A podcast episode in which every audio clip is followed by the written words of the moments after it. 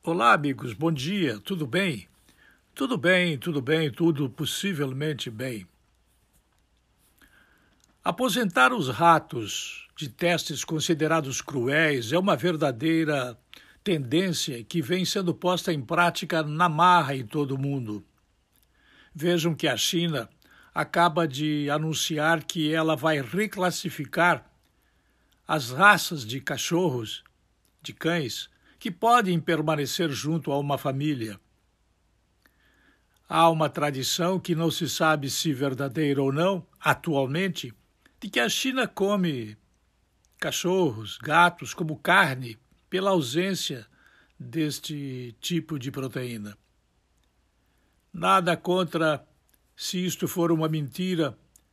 Eu não gostaria de estar mandando esta mentira adiante. Mas uma norma do Conselho brasileiro, aprovada em 2014, definiu 17 testes científicos que devem ser feitos via métodos alternativos. E essa mudança ela passou a valer em setembro de 2019, após um período de adaptação de cinco anos para centros de pesquisa de todo o Brasil. Entram nessa lista testes como de irritação e corrosão da pele, do globo ocular, toxicidade aguda e fototoxicidade, que é a exposição à radiação nociva. Eles precisarão agora ser replicados em culturas de células Estou contando este antecedente que para chegar no ponto que interessa. Não pensem que é fácil encontrar um remédio que o pessoal está dizendo que serve para matar o coronavírus, como este que é utilizado para matar piolhos. Técnicas como o cultivo de células humanas para funcionarem como órgãos em miniatura, caso de minicérebros, usados em pesquisas em autismo, ou minifígados para estudos em transplantes que combinam o uso de células-tronco e a impressão 3D, que é uma questão muito desenvolvida, da qual não posso falar por não conhecer emergem como boas alternativas. Seguindo a mesma linha, os pesquisadores da Fundação Oswaldo Cruz, que é uma fundação alemã, criada no Brasil lá por volta de 1820, se não me engano, desenvolveram em 2019 um kit que ainda simula cirurgias no cérebro de ratos é uma forma de evitar craniotomia, abertura do crânio dos bichos e diminuir o número de animais mortos em testes em até 12%. Notem que não é fácil fazer um medicamento, acertar na mosca e dizer que ele realmente pode ser liberado pela Anvisa. A demanda por novas técnicas de pesquisa, sabe vocês, não existe apenas por conta do bem-estar animal. A criação de novos métodos pode estimular o avanço da própria ciência. Conforme estimativas da Food and Drug Administration, FDA americana, 92% das drogas testadas em animais falham em testes com os humanos. Isto já está até em livros que são publicados Muitos deles estão no livro publicado com o nome de Como os Médicos Pensam, de Jerome eh, Grubman. E isso tem a ver com a dificuldade que eles têm de aceitar muitas das coisas que na ciência humana estão sendo vendidas como remédios. Remédios que nem sempre fazem bem, mas impressionam as pessoas. Testes mal feitos com ratos podem trazer prejuízos graves à saúde humana. O caso mais emblemático do tipo é o da talidomida, um sedativo testado com sucesso em roedores dos anos de 1950. Eu tinha então é, cinco anos, mas que resultou em milhares de bebês com malformação nos membros ao ser usado por humanos. Depois descobriu-se que ratos e camundongos tinham a habilidade de metabolizar a talidomida de forma muito mais rápida e embriões dos roedores também tinham mais defesas contra a substância. A ciência é feita assim. Muita gente morre até que se descubra efetivamente um remédio, um medicamento que não cause mal, que não destrua mais do que construa. Outro argumento é que ficar tanto em um mesmo tipo de modelo pode estar limitando o que sabemos sobre nossa própria espécie, espécie humana. Cientistas já provaram ser possível reverter cegueira e surdez em roedores diversas vezes, por exemplo. Já curaram o câncer muitas outras. Diferentes substâncias que são comprovadamente cancerígenas em ratos, no entanto, não são em nós, seres humanos, e vice-versa.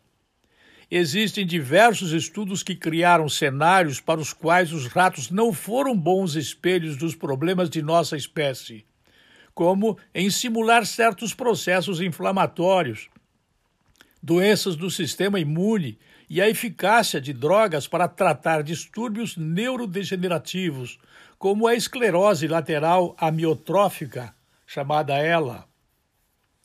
Outro exemplo diz respeito a problemas que envolvam a expressão de serotonina, neurotransmissor associado ao bem-estar e que está envolvido em doenças como a depressão, a esquizofrenia, o Alzheimer, tão estudados na psicologia.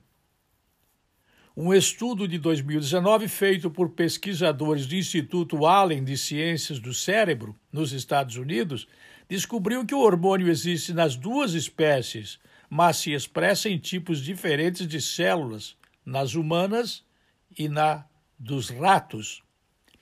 Essas discrepâncias tornariam os ratos modelos menos precisos por não reproduzirem de forma tão fiel o comportamento de humanos depressivos. Tudo o que eu acabei de dizer aqui, em sete minutos, tem a ver com a dificuldade que nós temos para encontrar efetivamente a origem desse coronavírus que provavelmente vem da falta de higiene na China. Mas quem sou eu para falar da falta de higiene na China, que é comunista, que é de fato uma ditadura, que é de fato um local onde há um partido único e tudo se torna mais fácil de fazer quando quem discorda é enviado para o paredão e é fuzilado? Se no Brasil nós temos dificuldades muito grandes com relação à higiene, maioria das pessoas passa por problemas que nós nos centros urbanos não temos. O esgoto a céu aberto na região do Alto Vale do Itajaí, por exemplo, é uma das coisas muito preocupantes. Embora se gaste no Ministério da Saúde 4,3 trilhões de reais aos níveis federal, estadual e municipal, todo ano. Em 2019 foi esse o valor gasto, colocado no orçamento, um dinheiro carimbado que o presidente da República não pode mexer para quê?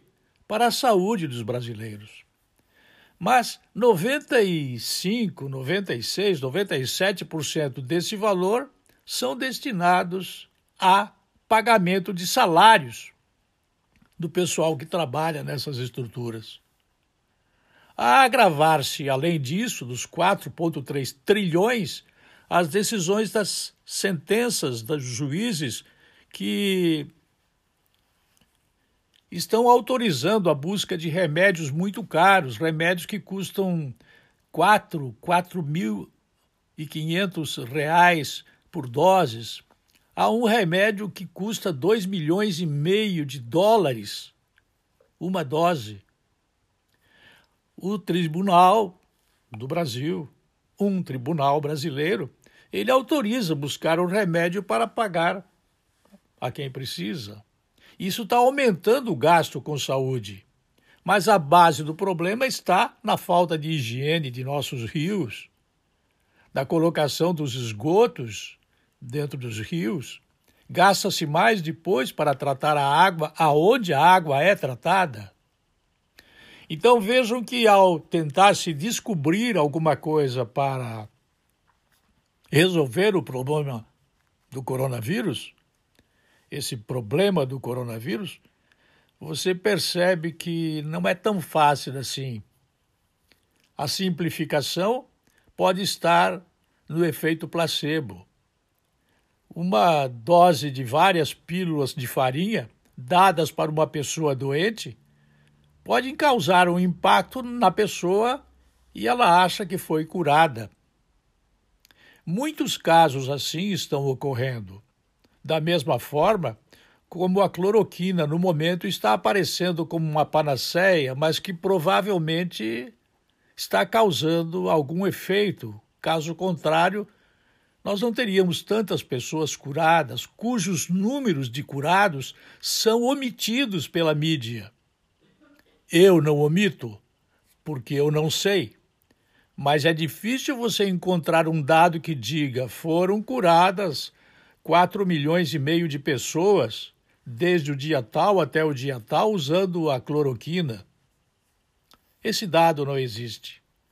Mas me parece que há uma imensa boa vontade para resolver o problema. Um problema que não é fácil porque envolve a sua participação.